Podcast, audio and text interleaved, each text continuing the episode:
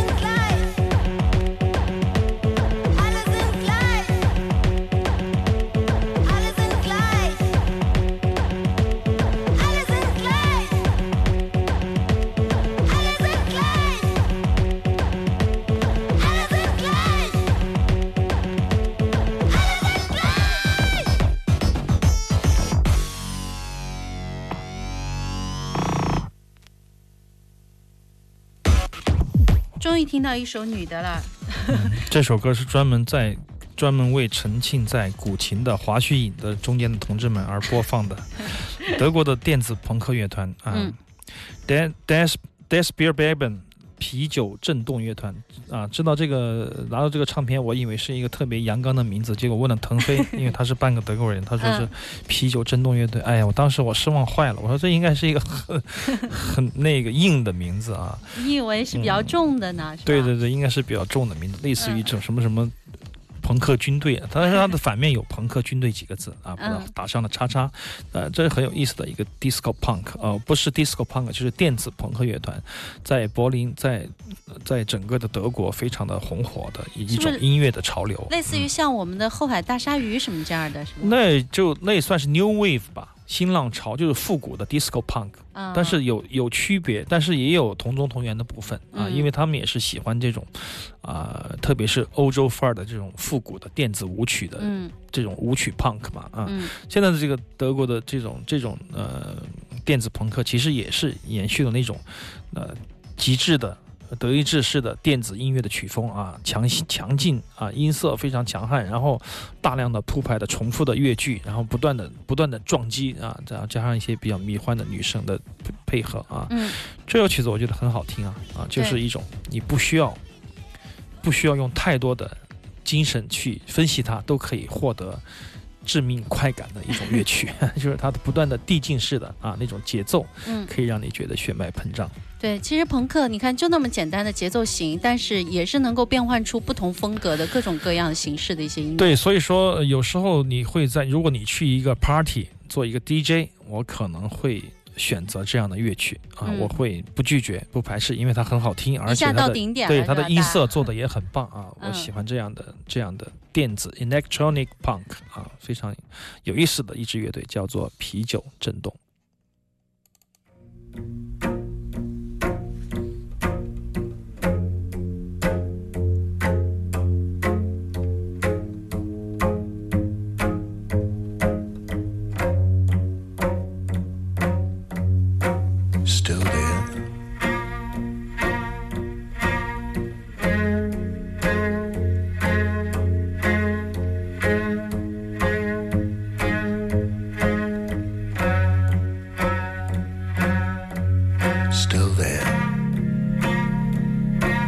I recount the black days, recollect some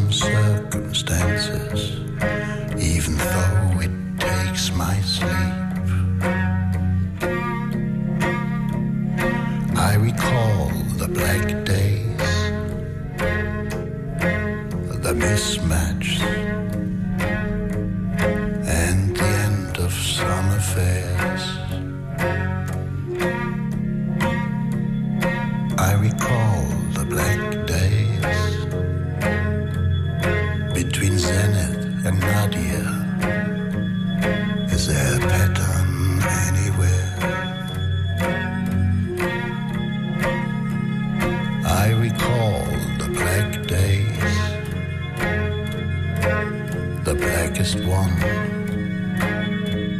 It's not the last one, but it's there. And somewhere down there, I'm smiling, still smiling. I'm smiling from the bottom of my shapeless soul. I'm smiling, still smiling.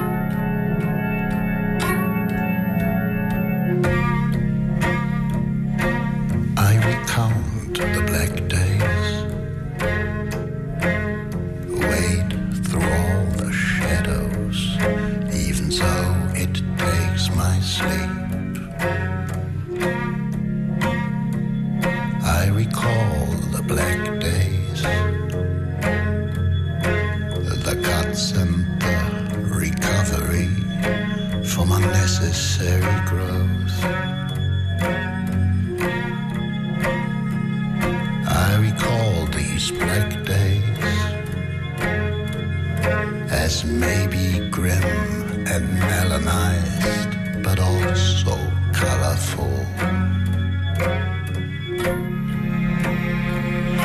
And somewhere down there,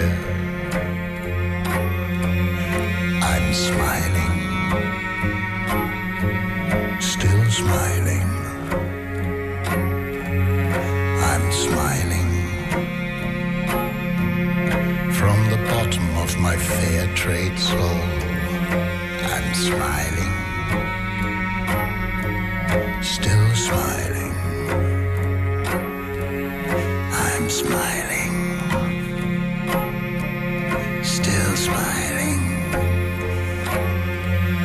I'm smiling, even so it hurts sometimes. I'm smiling.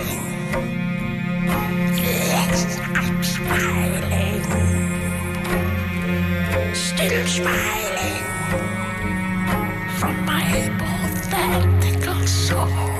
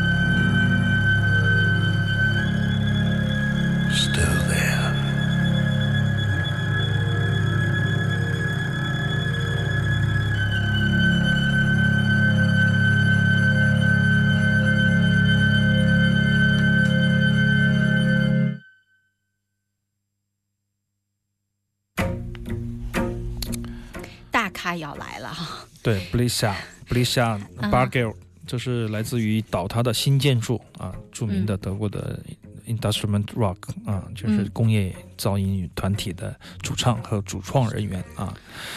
他今他二零一三年出了一张唱片，是跟意大利的作曲家 Tejo Teado 带来的这样的一个 Still Smiling 这样的一个唱片。嗯啊，有乐界有评论界称它为这个 Hamburg Pop，就是室内乐流行啊。